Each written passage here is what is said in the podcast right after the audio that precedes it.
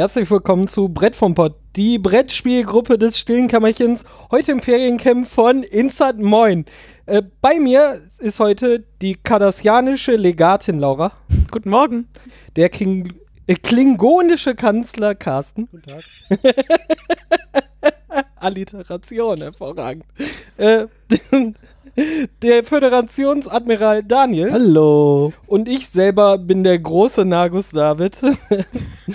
Ähm, kurze Erläuterung: Das äh, Stille Kämmerchen ist äh, mittlerweile ein kleines Podcast-Labelchen, ähm, in dem es verschiedene Formate gibt, äh, wo wir verschiedenste Themen besprechen. Bei Brett vom Pott zum Beispiel sprechen wir über Brettspiele.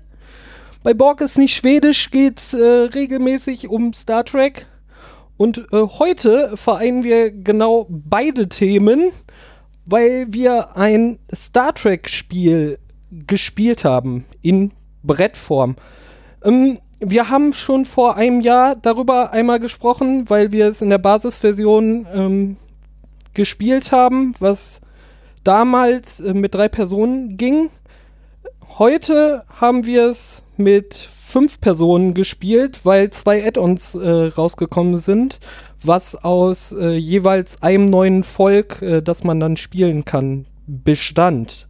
Und es hat uns äh, schon mal ein bisschen Spoiler vorweg äh, so gut gefallen, dass wir darüber nochmal sprechen wollten. So ist das wohl. Juhu. Äh, ich versuche mal einen Einstieg in das Spiel zu geben. Ähm, es geht schon damit los, dass es nicht im eigentlichen Sinne ein Brettspiel ist. Es gibt nämlich kein Brett. Wo ist es? Das äh, auffälligste an dem Spiel ist wahrscheinlich der Spielplan, der sich erst im Laufe des Spiels entwickelt. Ähm, wir starten alle mit einem kleinen Planeten, wo wir halt herkommen. Also wir haben ähm, jetzt mit fünf Fraktionen gespielt und jeder hat so seinen Heimatplanet und die liegen alle an unterschiedlichen Ecken des Tisches und dazwischen ist einfach nichts. Und das Spiel besteht im Wesentlichen daraus, neue Planeten zu entdecken oder Weltraumphänomene oder so. Und äh, die sind alle auf so runden, also Bierdeckel großen Dingern. Ich wollte gerade sagen. Bierdeckel. Ah, Bierdeckel-Rallye. ja, genau. das ist das Ähm, ein Konzept, das wir verstehen. Bierdeckel. Ja, und äh, die, also man kann sich dann entscheiden, dass man äh, in eine Richtung fliegt, in die noch niemand geflogen ist und dann legt man da so Space Lanes hin und äh, dann deckt man solche neuen Bierdeckel auf und dann verbindet man das alles miteinander und diese Space Lanes sind unterschiedlich lang und so entspielt halt im Laufe des Abends ähm, Eine Spielfläche. eine Spielfläche, eine Galaxie, wo verschiedene Systeme miteinander verbunden sind. Also man kann dann halt auch nachher die Sachen miteinander verbinden und sich dann da begegnen und so. Ich wollte gerade sagen, im Optimalfall ist das auch ein, eine zusammenhängende Galaxie, wo sich Menschen, äh, wo sich Völker treffen können. Man kann aktiv versuchen, das zu vermeiden, so lange wie möglich, aber Ja. irgendwann läuft es aufeinander zu. Aber das ist ja langweilig, dann spielt man ja mit sich selber. Genau, also ich würde auch sagen, der Reiz ist durchaus einerseits das Entdecken und das andere, andererseits dann auch den anderen Fraktionen zu begegnen. Ähm, ja, also der Spielplan sieht am Ende des Spiels jedes Mal ziemlich anders aus. Ähm, und während man halt so neue Systeme entdeckt, ähm, wo man dann auch jedes Mal irgendwie neue Sachen erlebt, also da passieren dann auch irgendwie überraschende Ereignisse, wenn man diese Systeme erforscht. Ähm, Cute.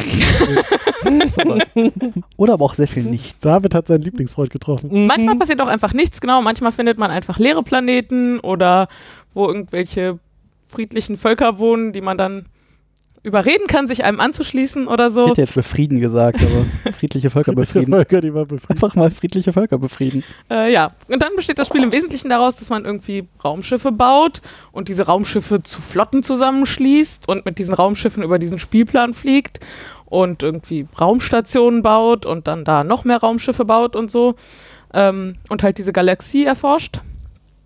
Ähm, dann will man diese Systeme, die man da findet, am liebsten irgendwie übernehmen, wahlweise mit so freundlicher Überredungskunst oder auch einfach mit Militärgewalt.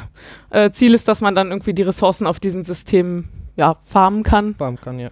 Genau. Ähm, dabei kann es halt passieren, dass man anderen Fraktionen begegnet. Mit denen kann man dann entweder Handelsabkommen abschließen oder sich gegenseitig bekriegen. Oder auch erst das eine und dann das andere. Oder andersrum. Oder beides Oder andersrum. gleichzeitig. nee, ja. beides genau. gleichzeitig geht nicht. Ähm. Genau, und dann äh, versucht man also so seine Vorherrschaft in der Galaxie auszubauen ähm, und kriegt dann zwischendurch immer so Meilensteine, würde ich sagen, sogenannte Ascendancy Tokens, wenn man halt irgendwie seine Vorherrschaft schon weiter ausgebaut hat. Was auch den Namen des Spiels Genau. gibt, was ich nicht erwähnt habe. Ich habe mich gerade gefragt, hat er eigentlich den Namen des Spiels gesagt? Also das Spiel, was wir gespielt haben, als Star Trek Ascendancy. Genau. Das, äh, Äh, ja, und das ist das, was wir tun wollen. Also wir wollen irgendwie die Vorherrschaft in dieser Galaxie erringen.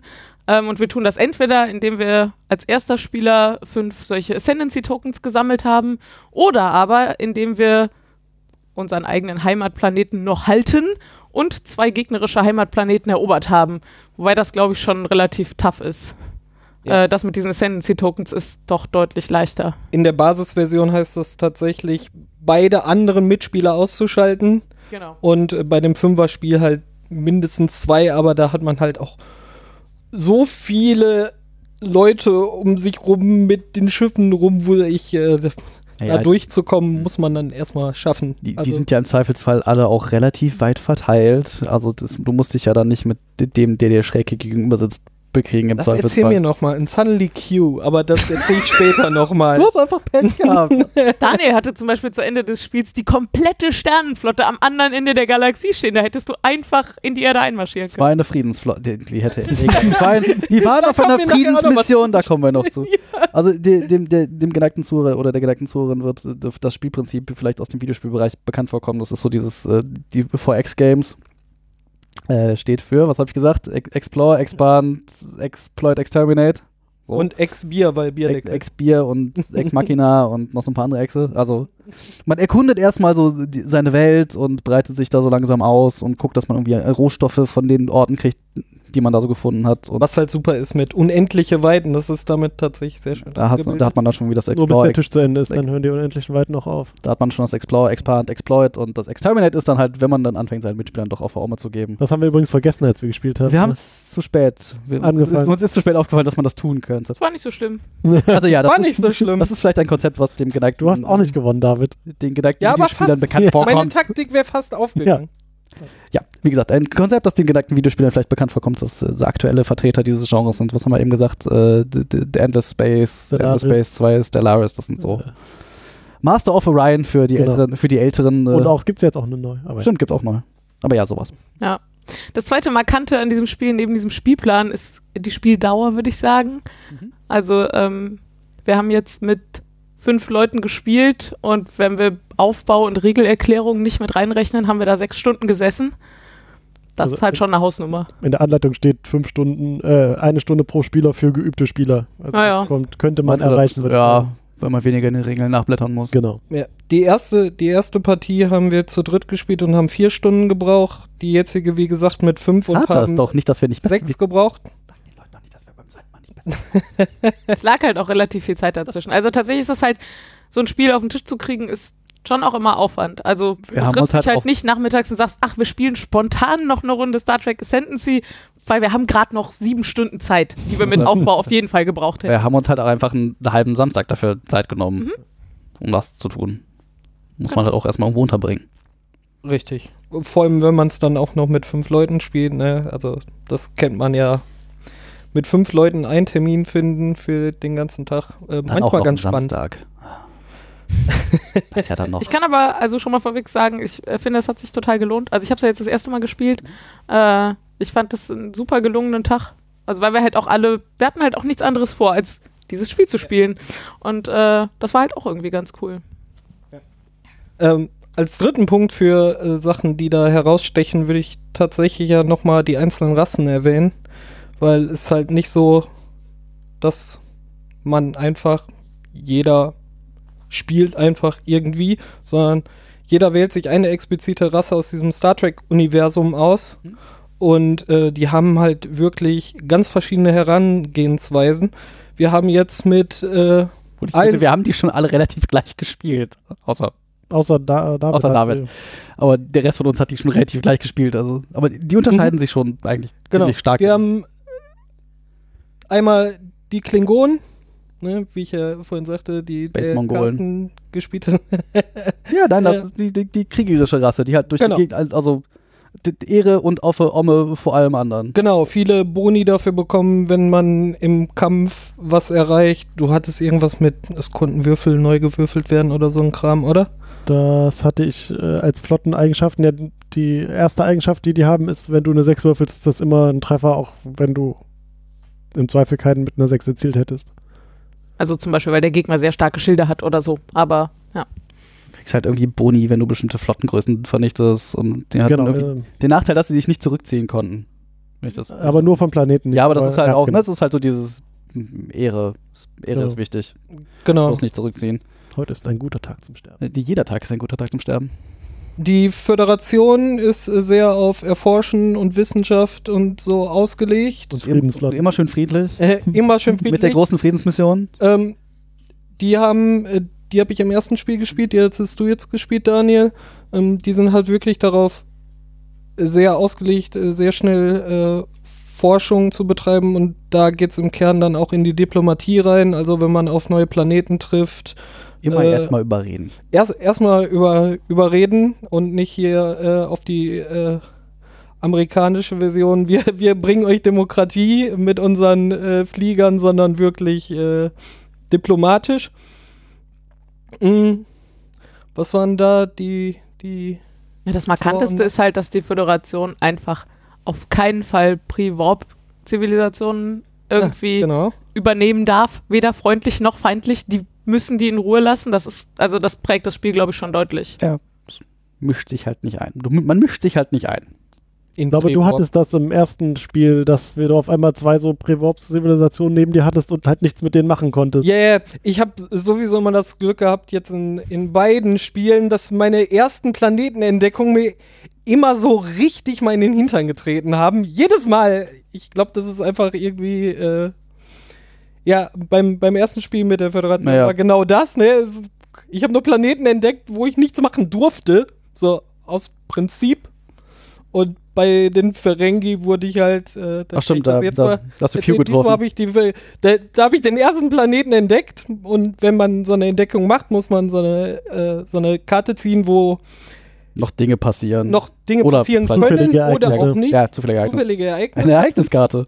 Und ich habe meinen allerbesten Freund Q getroffen, äh, der dann sagte so, hey, der Spieler rechts neben dir darf dich jetzt mal nehmen.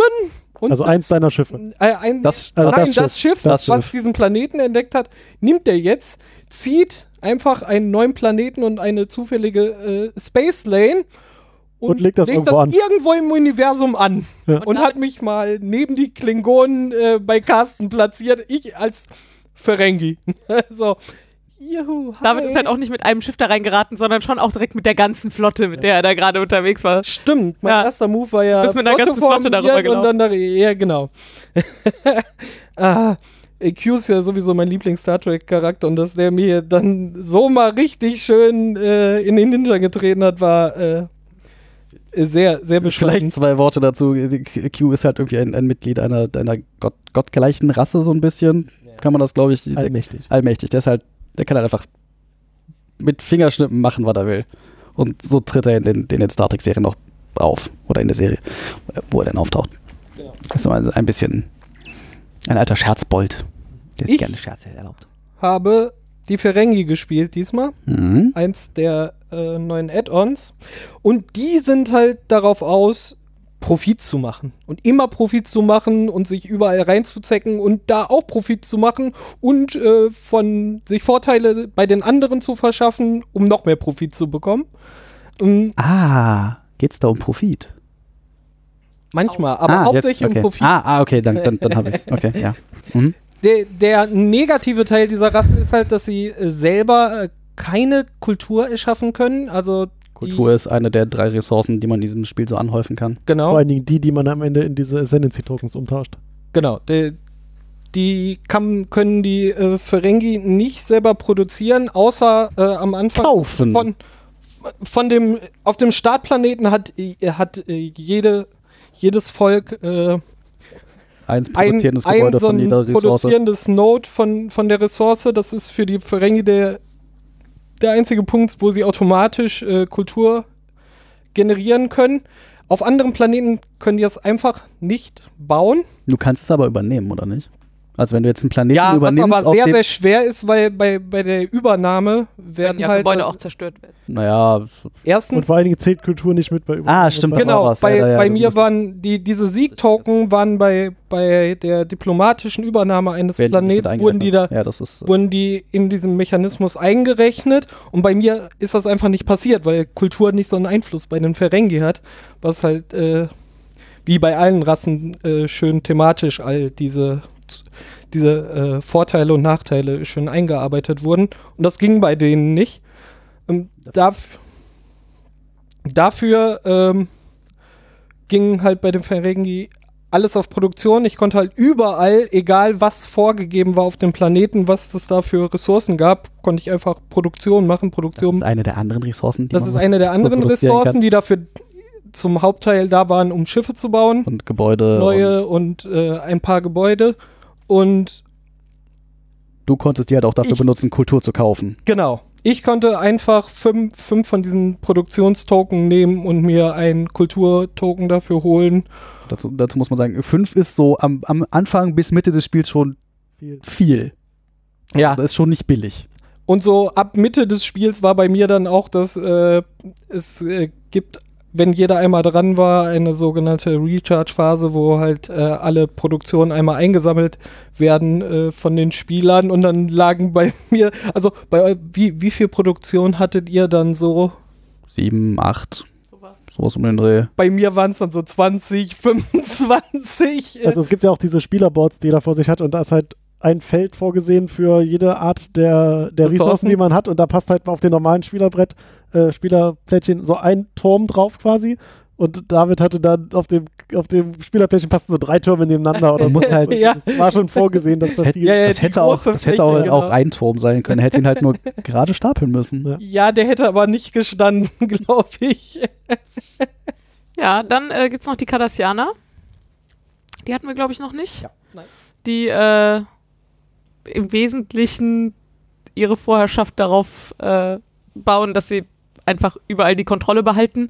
Also die haben den großen Nachteil, dass sie äh, in diesen ganzen Systemen nur dann irgendwie Produktionsressourcen farmen können, wenn sie da vor Ort sind mit einem Raumschiff. Böse Zungen würden das Unterdrückung nennen. Nein, nein, nein, nein, nein. So ist das gar nicht.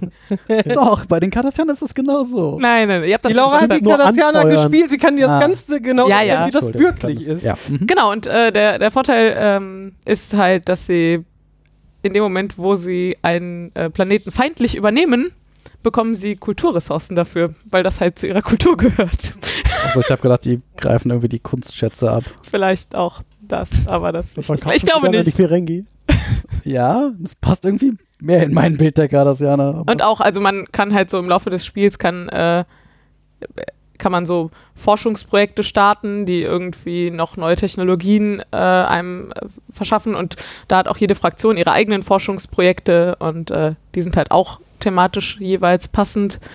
Ähm, bei den Cardassianern relativ viel auch mit Spionage und so. Genau wie bei der fünften Fraktion, über die wir jetzt noch nicht geredet haben, die auch noch am Tisch saßen. die Romulaner, Genau.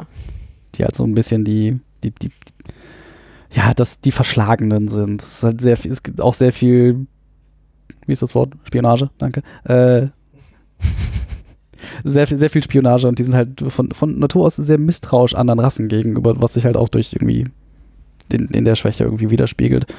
Genau, wenn jemand mit denen hier ähm, Handel, ein Handelsabkommen ein austauscht. Handelsabkommen macht, äh, kommt das erst übernächste Runde zur Geltung, äh, weil sie dem nicht ganz trauen. Verständlich. Dafür haben sie halt, sie, sie haben halt schon, schon äh, die Tarntechnologie, dafür haben sie, wenn sie in Kämpfe kommen, halt äh, den, den First Strike, das heißt, äh, sie dürfen können schon versuchen, Schiffe zu eliminieren, was eigentlich bei einem Kampf gleichzeitig ausgewürfelt wird, dürfen sie am Anfang von einmal Kämpfen, wo sie einmal würfeln. einmal, ein- einmal würfeln und äh, Dann so darf, äh, versuchen, So schon dass Schiffe quasi zu elim eliminieren. Ja, so dass die erste Runde des Gegners, also eigentlich ist es halt rundenbasiert, aber die erste Runde des Gegners geht dann schon nur mit so viel Ressourcen los, wie bei der ersten Runde der Remolaner noch übrig gelassen wurden. der Remuladen. ja, es war klar, dass das früher oder später passiert. Das waren die anderen, die Remuladen. Das war äh, leider fünfmal zu oft gemacht am Samstag, den äh, Witz. ähm, jede Rasse, äh, das hatten Daniel oder Carsten vorhin gesagt, die haben halt äh, auch ein eigenes äh, Kontrollboard, ähm, um Kämpfe oder auch äh, Diplomatien äh, oder diplomatische Übernahmen zu machen. Ähm, hat man halt eine Kampfstärke und eine Verteidigung, die halt auch auf dem Board äh, abgebildet sind. So nette Und- die man hoch und runter. Also Genau, darauf wollte ich hinaus. Runter nicht. Ähm, Und bei den Ferengi im Kreis. Also ja, die waren, die halt waren, auch so ein bisschen ange die sind nicht alle gleich. Die sind, die sind halt tatsächlich äh, alle angepasst. relativ, alle relativ einzigartig Wie so. Raumschiffkonsolen halt. Ja, Ja, ja, persönlich genau. eins meiner absoluten Highlights dieses Spiel. Es gibt bei ganz, also es gibt bei verschiedensten Brettspielen muss man halt irgendwie markieren, wie viel man von irgendwas hat. Und ich glaube, das ist äh, mit Abstand die coolste Variante, die ich seit langer Zeit gesehen habe. Weil das fühlt sich halt wirklich an wie auf so einem Mischpult. Also die, diese Regler sind auch so ein bisschen wie auf so einem Mischpult. Und man kann Und die so. einfach cool, diese Regler hochzuziehen. Ja, man Ne, kann die es so halt hochschieben und das ist auch relativ fest. Also da wackelt halt nichts und wird im Laufe des Spiels irgendwie versehentlich verstellt. Obwohl es halt ganz stumpf ist, ne? Also es sind alle einfach äh, äh, Pappplatten, wo diese rassenspezifisch gestylt sind und so und auch ausgeschnitten. Sie haben halt eine komplett andere Form. Und dann sind einfach nur zwei, Zwei mit ein, so eingelassen und du liegst so zwei Plastikpöppels rein. Aber es fühlt sich halt so fantastisch an. Ja, es macht einfach Spaß so. Schilde hoch, okay. Muff, muff. Und es ist also Nee, ist relativ teuer. teuer. irgendwie seine Waffen und seine Schilder aufzurüsten. Aber man wird immer sofort belohnt, wenn man dann diesen Regler noch ein bisschen hochschieben kann. Voll gut. Tatsächlich totales Konsolenfeeling. äh, ja. Apropos total gutes äh, Feeling. Also tatsächlich. Konsole. Ja, also dieses, ich habe da diese Konsole und ich schiebe diese Regler hoch. Äh, das ist äh, schon ziemlich cool. Dann finde ich generell wird dieses Gefühl, durch einen leeren Raum zu reisen und neue Dinge zu erforschen, wird irgendwie, also das, das kommt total rüber. Ich das auch selten irgendwie bei einem Brettspiel erlebt habe. Also extrem, man, man fühlt dieses Thema, Ja. würde ich sagen. Und vor allem auch, wenn man es immer wieder spielt, äh, du erforscht immer wieder den unbekannten Raum, weil es ist ja halt zufällig, wie du diese Deckel ziehst und was dann da rauskommt. Ach, du hast immer einen dieser ganz anderen Raum. das kann auch passieren, ähm, aber du entdeckst halt wirklich immer was Neues. Ja, und du bist dann auch gespannt, was du aufdrehst und hoffst dann, dass du Oh da ja. was Gutes aufdeckst und dann musst du ja noch so eine Ereigniskarte ziehen, was du da erlebst auf, Ja. diesem, auf diesem System und also das ist tatsächlich, äh, da, das finde ich super gemacht. Das hätte ich vorher nicht gedacht, dass das so gut rüberkommt. Also ich hatte mich ohnehin gefreut auf das Spiel, aber es hat mir tatsächlich, gerade der Aspekt hat mir noch deutlich mehr Spaß gemacht, als ich vorher erwartet hatte. Ja, und äh, dann halt auch wirklich ähm, nachher, also das ist quasi der, der, der für die ersten zwei, drei Runden der Fokus, dieses Entdecken, weil man entdeckt ja von seinem Heimatplaneten erstmal ringsrum um sich drumherum. Und der zweite Schwerpunkt ist dann tatsächlich die Interaktion mit den, mit den anderen, die aber wirklich, wirklich äh, schwerwiegend ist und nicht nur so, so ein bisschen Turlelüm und Naja, es geht da schon so. so sehr, wie man das halt will. Ja, also man kann das durchaus so spielen, dass man halt zwischendurch so Bündnisse schließt und dann im richtigen Moment wieder aufbricht und dann den, mit dem man eigentlich so ein Handelsabkommen hat, doch wieder übers Ohr haut und den doch irgendwie angreift im richtigen Moment, wenn es gerade zum eigenen Vorteil ist. Ähm, wir haben das jetzt vergleichsweise unkonfrontativ gespielt. Das, bei mir lag das vor allem daran, dass ich die ganze Zeit das Gefühl hatte, es passiert nichts und es ist ja noch nichts passiert. Und ich will mich lieber nicht zu früh mit irgendwem anlegen, sondern ich will lieber erstmal gucken, mit wem es sich lohnt, sich anzulegen. Mit Carsten. Und dann- mit Carsten. Schwuppdiwupp. Also Auf einmal Und dann hatte vorbei. sie gewonnen. Ja, auf einmal hatte sie gewonnen. ich glaube, nach vier Stunden von diesen sechs Stunden hatten wir immer noch genau das eine Ascendancy-Token, jeder, was man am Anfang des Spiels sowieso hat. Und nach, keine Ahnung, fünf Stunden war dann auf einmal so, oh, äh, hier ist gleich vorbei, was äh, mache ich denn jetzt und so. Ja, das Das war beim ersten Spiel auch so. wollte sagen, ich. das, das, das, hat, das hatte ich, den Eindruck hatte ich beim ersten Spiel auch. Es ist eine lange Zeit irgendwie nichts passiert, also was so den, den, den, den, den Zielfortschritt angeht. Und dann ging es auf einmal sehr schnell. Mhm. Also ist, du hast eine sehr lange Phase, wo es sich langsam aufbaut, du irgendwie Ressourcen ansammelst, irgendwie Dinge erforscht und auf einmal macht das dann zack, zack, zack, Spiel vorbei. Was jetzt aber auch nicht unbedingt. Aber auch also, der erste Teil ist gut, ne? Ja, ja, nein, Dieses nein, das- das- halt das macht mega sagen, also Spaß, ne? so- Also es geht nur um die, die Tokens, das lange irgendwie so aussieht, als würde keiner irgendwie eins bekommen, sondern sehr konzentriert ja. auf dieses Entdecken. Aber dann kommt irgendwann so, ah, guck mal, hier, jetzt, hier. Ich- Und dann ist der erste so, oh, Äh, der hat einen Token da müssen wir mal. Äh, hm, ich müsste jetzt auch mal. Und dann geht das so langsam los. So. Wenn die jetzt anfangen, muss ich ja jetzt auch erstmal anfangen. So. vielleicht Ja, will man- man da doch mal Krieg führen. Das ist dann halt auch sehr selbstverstärkend. Also das passiert ja häufig bei Spielen, dass man am Anfang extrem knappe Ressourcen hat. Also ich habe die ersten Runden gedacht, das kann alles nicht wahr sein. Ich kann jetzt irgendwie drei Runden sparen, um meine Schilde eins hochzuschieben und alle anderen bauen in der Zeit wie blöde Zeug auf irgendwelchen Planeten. Das kann es ja irgendwie auch nicht sein und so. Ähm, und dann hat man halt mehr Ressourcen zur Verfügung und kann dadurch auch jede Runde noch mehr Gebäude bauen, mit denen man noch mehr Ressourcen zur Verfügung bekommt und so. Ähm, bemerkenswert fand ich, dass das bei uns allen ähnlich schnell gegriffen hat. Also ich glaube, wir haben alle in der gleichen Runde das zweite Token bekommen oder zumindest nur mit einer Runde Abstand oder so. Ähm, und das, ihr habt erzählt, das sei beim letzten Mal auch so ähnlich gewesen. Das ist ja schon ganz cool. Also es war tatsächlich am Ende keiner komplett abgehangen. Also wir haben irgendwie in der letzten Runde äh, war klar, dass wenn ich jetzt das nicht zumache, dann hat in der nächsten Runde mindestens David die Chance und ich vermute eine Runde später wären auch noch ein, zwei andere Leute irgendwie da mit im Endrennen gewesen. Und das ist schon, ähm, schon ganz cool eigentlich, äh, das so hinzukriegen, obwohl dieser krasse selbstverstärkende Effekt da drin ist. Was man da auch noch zu sagen muss, gerade mit dem, äh, mit dem Interagieren, ähm, man trifft ja irgendwann auf äh, Raum, der besiedelt ist von einem der Gegenspieler und den darf man halt erst durchschreiten, wenn man so ein Handelsabkommen mit demjenigen geschlossen hat. Dann hat man erst das Recht, die Leute zu fragen, ob man äh, durch dieses Gebiet durchwarpen oder mit Impulskraft, wie auch immer, einfach sich da durchbewegen darf. Äh, wenn derjenige kein Handelsabkommen hat, ist da sowieso Stopp. Wenn Aber Nee, das, das gilt aber nur, wenn er der oder Raumschiffe. Schiffe hat. ja, ja. Also wenn das einfach nur ein besiedelter Planet ist, dann darfst du da, dann davon. Ah, dann darfst du da. okay. Ja, Ich meine, wie willst du. Also wenn du da nicht rein dürftest, wie möchtest du diesen Planeten dann angreifen?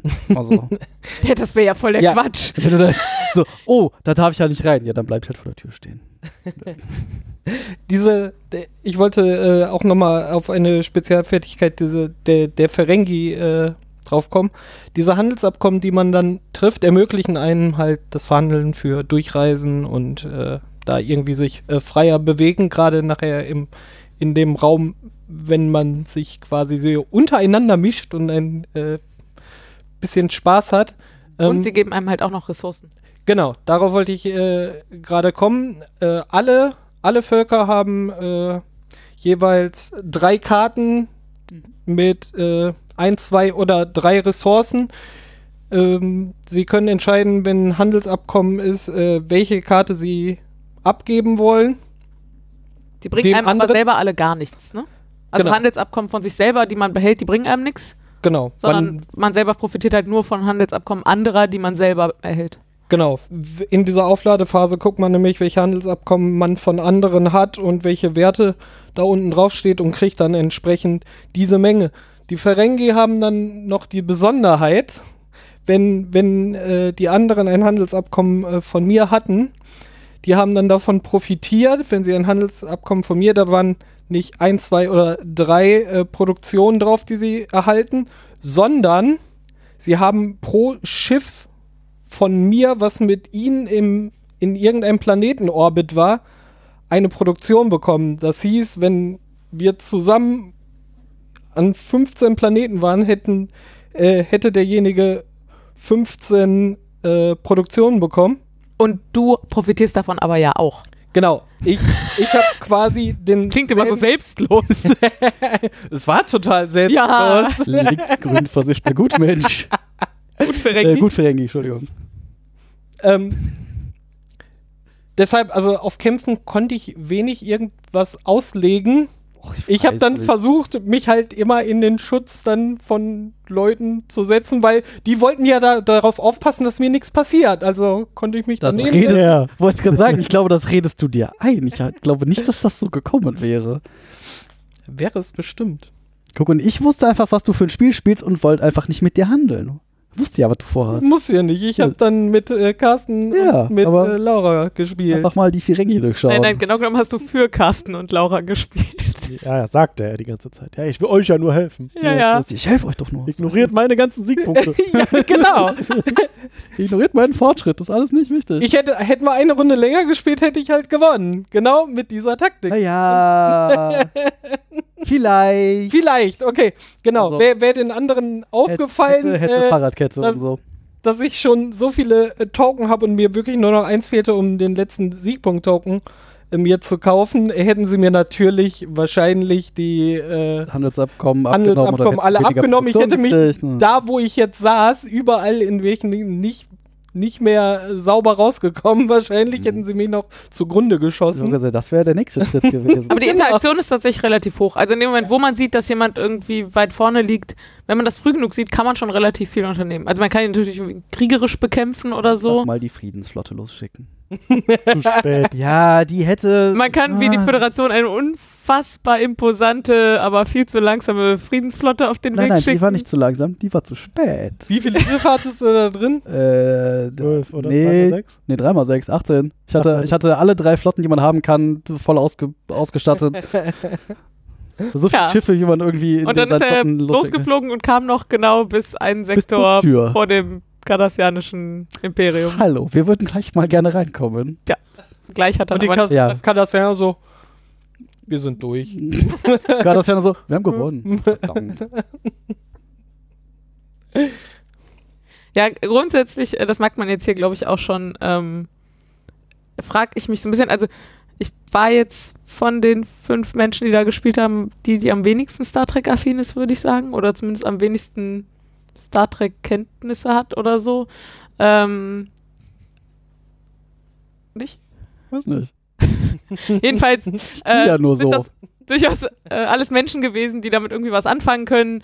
Äh, es sind viele Insider oder so Star Trek Insider Jokes gemacht worden. Also äh, Leute sind damit aufgezogen worden, dass das, was sie da tun, ja total typisch oder ja total untypisch für das Volk ist, was sie da spielen oder so. Und das ja, also richtige Klingonen würden ja jetzt mal angreifen und so. Und, äh, Also, Habe ich gemacht. Ich habe es immerhin noch in einen Kampf geschafft. Du warst in den einen Kampf verwickelt. ähm, tatsächlich, da, das hat äh, zumindest unser Spielerlebnis sehr geprägt. Und ich frage mich so ein bisschen, ob andere Leute genauso viel Spaß mit dem Spiel haben können, wenn der Teil halt wegfällt. Also ich glaube, das ist immer noch ein solides Strategiespiel, wobei es auch seine Flaws hat, da kommen wir bestimmt auch gleich nochmal zu. Ähm, aber bei uns war schon auch sehr viel, dass wir uns gut kennen und dass Leute Star Trek gut kennen und dass Leute da viele Witze drüber machen konnten und dann irgendwie auf den Ereigniskarten auch noch Sachen passiert sind, wo dann irgendwer wusste, aus welcher Folge das ist oder so. Ähm, das ist schon ein relativ großer Anteil von dem Spiel, glaube ich. Und gerade wenn man sich überlegt, das dauert halt relativ lange und es ist ja auch nicht ganz günstig, äh, haben wir, glaube ich, äh, noch nicht so viel gesagt, können wir gleich noch was sagen, so zu den Rahmendaten. Äh, dann frage ich mich persönlich, ob man, also ob ich das Leuten empfehlen würde, die nicht so Star Trek-affin sind. Wenn Leute da Bock drauf haben, weil sie irgendwie Star Trek kennen, dann ist es einfach großartig. Also wenn man sich irgendwie die Zeit nimmt und irgendwie Leute hat, die da Bock drauf haben, das war einfach ein super Spielerlebnis. Und das ist halt auch viel, viel umfänglicher als irgendwie so ein normales Standardbrettspiel, was ich irgendwie in einer Stunde runterspiele, äh, mir irgendwie bieten kann. Ähm, ja, aber Das Thema und diese Spielmechanik ist halt wirklich die Traumhochzeit, ne? Also. je, es passt schon gut, da hat er schon es recht. passt Ja, halt das echt wie Faust aufs Auge. Das ist so. Wenn du das gesagt hättest, hätte ich keine Grosche von dir du hast dir gerade Picard in einem weißen Kleid vorgestellt. Nein, ich weiß er nicht. hat an Linda dem wohl gedacht. Mhm. Siehst du? Der Mann weiß, wie ich denke. Ja, sehr gut. Mit, mit der Janeway-Frisur. falscher Podcast, Ähm, falscher Podcast. Und die, du meinst, äh, ohne, ohne die Thematik zu kennen, würden die Mechaniken ni- nicht ausreichen, um Ach, dieses das sind Spiel schon gute? Mechaniken, aber ob ich dann sechs Stunden durchgehalten hätte, weiß ich einfach nicht. Also es fällt mir auch schwer, mir das vorzustellen. Ähm, also für mich hat einfach viel von dem Erlebnis ausgemacht, dass wir eben auch irgendwie zwischendurch uns da sehr im Thema bewegt haben mit den Dialogen. Tatsächlich, also einer der Nachteile an dem Spiel finde ich, dass man echt lange Züge hat. Also die, das geht nicht relativ zügig reihum, sondern da sitzt durchaus irgendwie dauert so ein Zug auch schon mal zehn Minuten Und wenn dann irgendwie alle fünf Leute dran sind, dann ist man halt selber im Zweifel viermal zehn Minuten nicht dran. Ähm, wenn man in der Zeit irgendwie sich nicht irgendwie unterhält, dann wird das halt schnell öde und Leute fangen wahrscheinlich an, in ihr Handy zu gucken oder so. Wir haben halt einfach irgendwie dann über das Spiel geredet oder irgendwelche Star Trek-Witze. Star Trek-Witze gemacht oder so.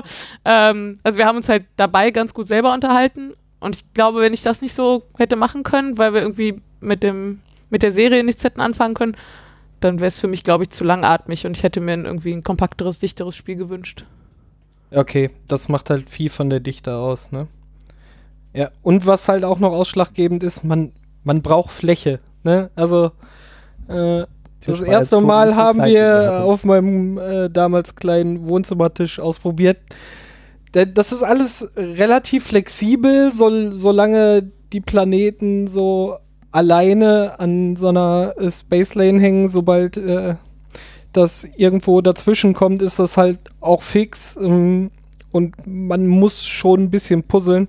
Ein, ein großer Tisch, den wir jetzt Gott sei Dank zur Verfügung hatte, der dann auch noch quadratisch war, äh, ist schon ein sehr großer Segen gewesen. Es, man braucht Fläche. Also, also alleine auch schon bei dem Basisspiel, da kommst du mit so einem äh, einmal Standard zwei Ikea Meter. Ikea-Tisch nicht hin. Das äh, funktioniert halt wirklich nicht. Da ist besser, den Tisch zur Seite zu schieben und den Boden zu nehmen. Also jetzt der Tisch, auf dem wir gespielt haben, ist so ein Meter zwanzig mal ein Meter zwanzig und der war schon teilweise am Ende zu voll. Also als ich die Galaxie weit ausgebreitet hatte und man hat halt auch relativ viel Material bei den Spielern und man hat halt noch relativ viel Material, wo immer alle drankommen müssen, um irgendwie Tokens zu produzieren oder, ähm, oder so Geschichten. Ja, wir hatten eine Haufen Schüssel mit Das ging Material, so was gerade, umgereicht würd ich wurde. sagen. Ja. Platz, Platz, Platz. Wir haben gar nicht über die Miniaturen gesprochen, oder? Ja. Es, gibt, es gibt Raumschiffe und Raumschiffe. Und größere Raumschiffe, die Flotten symbolisieren. Aber halt auch Basisstation. Ja, aber das halt, immer exakt die Raumschiffe äh, dass das des, ein, des die, Volkes. ja, das, halt die eine, das eine bekannte Raumschiff dieses Volkes dann irgendwie. Das ist schon ganz cool. Also Mhm. ich finde, das macht auch wieder viel aus. Und das ist eben in so einem Nebensatz gesagt, haben wir, sind wir auch gar nicht drauf eingegangen, dass man sich halt mit Impulsgeschwindigkeit oder mit Warpgeschwindigkeit bewegen kann. Und wie das jeweils funktioniert, finde ich auch wieder total thematisch. Also Impuls ist halt tatsächlich, du bewegst dich so in kleinen Schritten entlang dieser Pappdinger über diesen Tisch. Und Warp ist halt so, ich bewege mich erstmal in Warp genau. und kann da irgendwie so lange bleiben, wie ich will.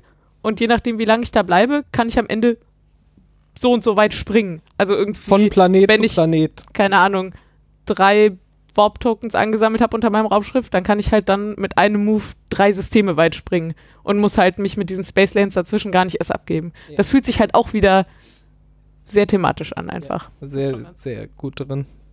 Was ich äh, kurz einwerfen wollte, wo du sagtest, von wegen, es wäre ja nicht, wahrscheinlich nicht so günstig und wäre auch lang.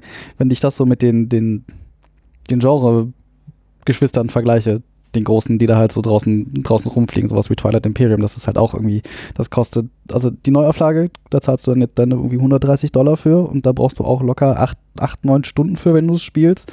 Und Vielleicht kurz zum Vergleich, wir haben eben geschaut, das soll dieses Jahr auch auf Deutsch rauskommen, also Star Trek Ascendancy.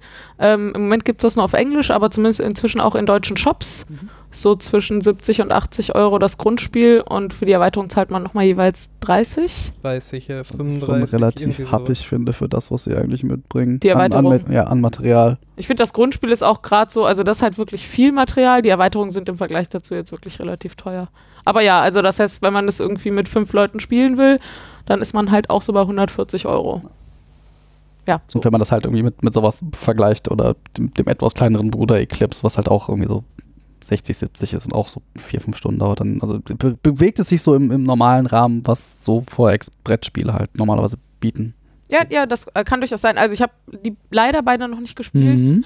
Ähm, aber wenn die, also ich, ich, ja, nee, was ich sagen wollte, war ja nur, dass ich glaube ich jemandem, der nicht so mit dem Thema, also nicht so themenaffin ist, äh, dass ich mir da diese Investition einfach gut überlegen würde.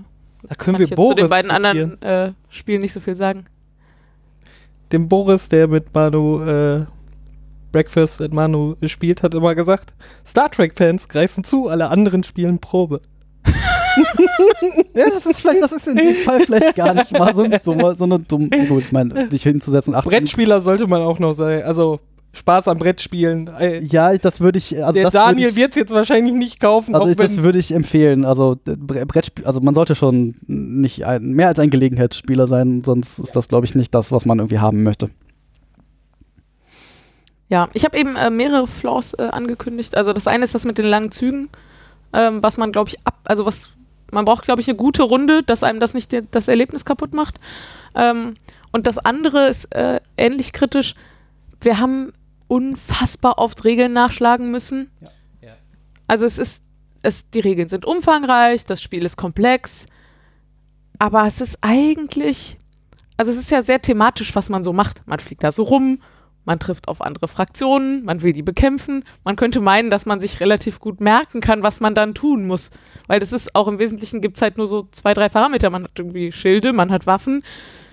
Manchmal hat man noch externe Bedrohung durch irgendwie gefährliche Weltraumphänomene oder so. Ähm, und dann hat man Würfel, mit denen man irgendwie gegeneinander kämpft. Und trotzdem mussten wir, also zwei, dreimal pro Runde, glaube ich, in die Regeln gucken. Gefühlt haben wir aber immer dieselben fünf Regeln nachgeschlagen. Also, da, das ist halt das Ding. Es geht eigentlich im Prinzip darum, wenn man auf äh, an Planeten auf Herausforderungen stößt, wenn man äh, in Space Battles ist, also sich mit Schiffen bekämpft, oder wenn man einen Planeten entweder gewaltsam oder friedlich übernimmt, wird alles mit diesen äh, Waffen, Schilden und äh, Würfeln einfach ausgetragen. Und statt ein Prinzip für alles zu nehmen, unterscheiden sie sich einfach in so ganz kleinen Nuancen, dass du jedes Mal wieder nachdenkst, wie war das denn hier jetzt mal? War das jetzt, ah, nee. Dann guckt man wieder nach, dann reden wir, das ist halt tatsächlich echt ärgerlich. Ich habe ja vorhin schon gesagt, das ist eigentlich das gleiche Prinzip, aber du betrachtest es halt jedes Mal aus einer anderen Perspektive. Wenn du auf so ein, wenn du irgendwie im Kampf bist, dann würfelst du halt, willst du halt hochwürfeln, weil das dann ein Hit ist und dann zerstörst du gegnerische Schiffe. Wenn du jetzt aber selber auf so ein Phänomen triffst, dann würfelt ja jemand anders für dich. Und der will halt eigentlich auch einen Hit würfeln und damit dein Schiff zerstören, aber für dich, du gehst halt davon aus, der andere muss jetzt niedrig würfeln, damit mein Schiff am Leben bleibt. Ist eigentlich dasselbe Prinzip, aber du guckst aus der anderen Richtung drauf, darum wirkt es Ja, anders. okay. Der Aggressor will halt immer hoch würfeln. Ja. Bloß, dass der Aggressor halt manchmal ein schwarzes Loch ist. Genau. Und kein Kriegsschiff. Oder ein Nebel. tatsächlich, wenn man es so betrachtet, ist es gar nicht, mehr so verwirrend. Aber es ist trotzdem eigentlich. verwirrend. Ja, weil aber- man Ja, aber dann da anders rangeht einfach. Ja, genau. Das, Ja. aber ja, und auch das, also manchmal muss man halt mit so viel Würfeln würfeln, wie man da gerade Schiffe stehen hat in der Situation. Manchmal würfelt man aber nur mit einem Würfel. Manchmal äh, zählen dann noch die Vorherrschaftstoken mit rein, manchmal nicht. Manchmal sind Raumstationen, die sich im Orbit eines Systems befinden, in Kämpfe involviert, manchmal nicht. Also äh, es gibt schon relativ viele von diesen Feinheiten und die sind auch wichtig fürs Balancing, glaube ich. Deswegen haben wir uns halt auch die Mühe gemacht, das immer äh, sorgfältig nachzuschlagen und das macht auch, glaube ich, viel von diesem äh, Spielerlebnis aus, dass man die richtig spielt. Ähm, Außerdem hat man dann was zu tun, während jemand dran ist.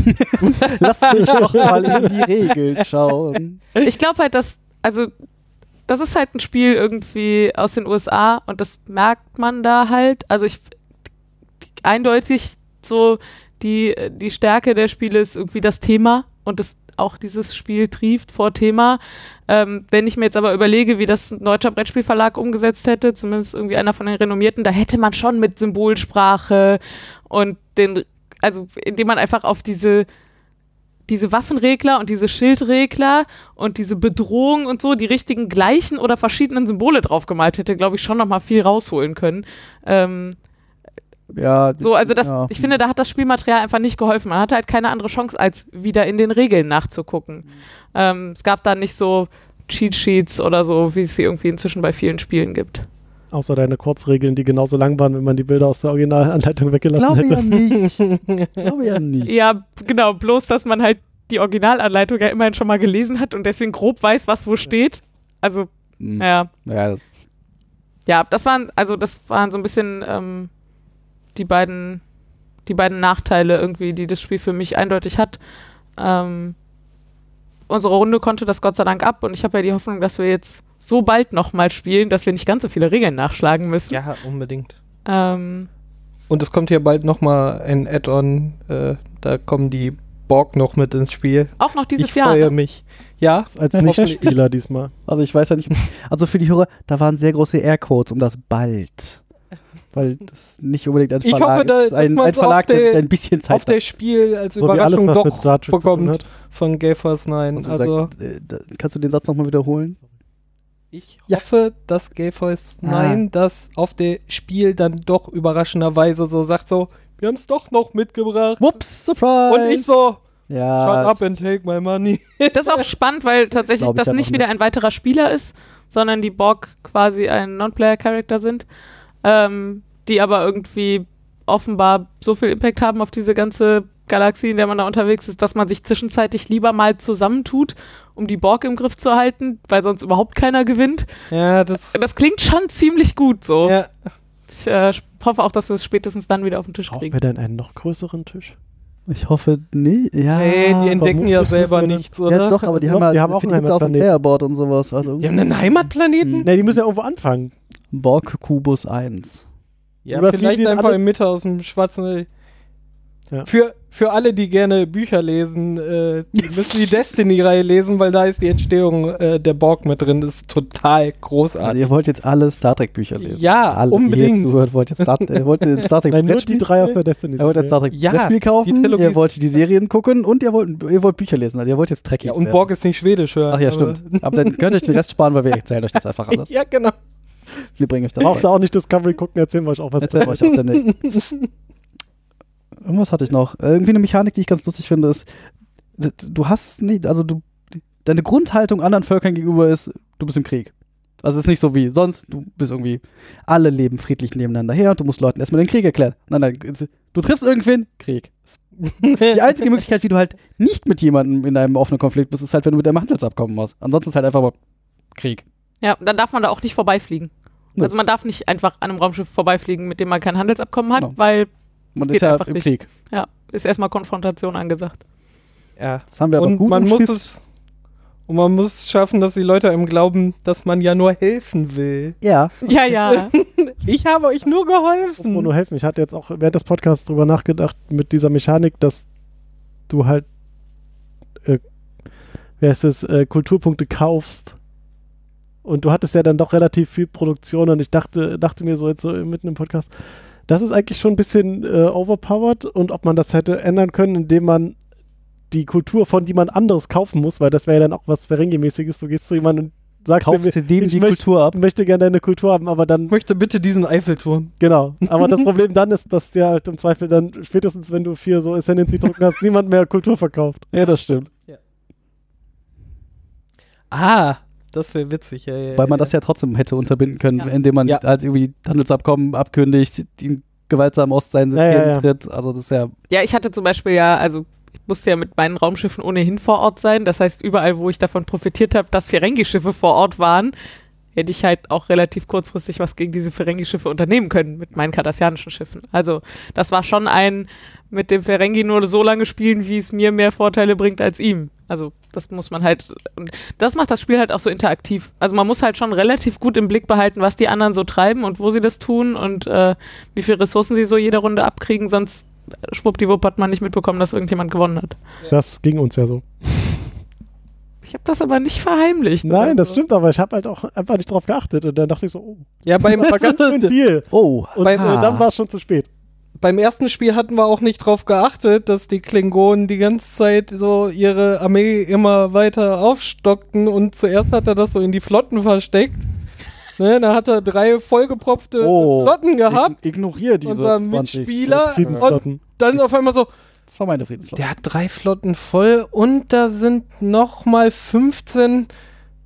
Wir müssen auch und dann war so, okay, schade. Dann ist das jetzt mal vorbei. ja, aber war halt auch, war halt, wie vorhin gesagt, war lange Zeit irgendwie nichts passiert und auf einmal ging es dann rund. Ja. Also das, das kriegt das Spiel tatsächlich ganz gut hin, finde ich. Ganz hervorragend. Mhm. Wir freuen uns äh, aufs nächste Mal spielen, ne? Auf jeden Fall. Das wird der Kracher. Haben wir noch was? Glaube nicht. Ich bin alles losgeworden. Dann würde ich sagen, bedanken wir uns äh, bei den Zuhörern und bei Instant Moin für die Einladung. Vielen Ganz Dank. großartig. Ähm, Top eBay gerne wieder. aber die sind ja mit ihrer Kohle jetzt äh, abgehauen. Vielleicht sehen wir sie, hören wir sie auch gar nicht wieder. Dann bleiben wir einfach hier bei Instant Moin. Wir sind dann die neue. Das Dauerferiencamp. Ja. genau. Ich mach das doch hier nicht täglich. das ist ja Arbeit. Ähm, ja. Wenn er uns nicht bei Instant Moin findet, findet er uns äh, auf stilles-kämmerchen.de. Äh, kommt vorbei. Sagt uns äh, eure Meinung, hört uns zu, äh, spielt mit uns. Juhu. Thema, äh, spielt mit uns auch noch. uns. Leute, die äh, auf der Spielmesse in Essen dieses Jahr sind, äh, sollten am Donnerstag um äh, 16 Uhr zum Meet and Play kommen. Da sind nicht nur wir, sondern auch äh, der Manu anzutreffen.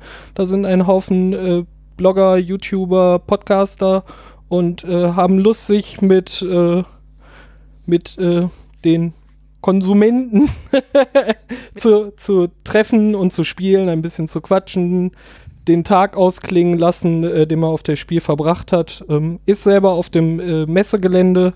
Ne? Wenn man äh, am Ausgang rauskommt, äh, links in Raum M abbiegen ähm, und Hallo sagen. Wir würden uns sehr freuen.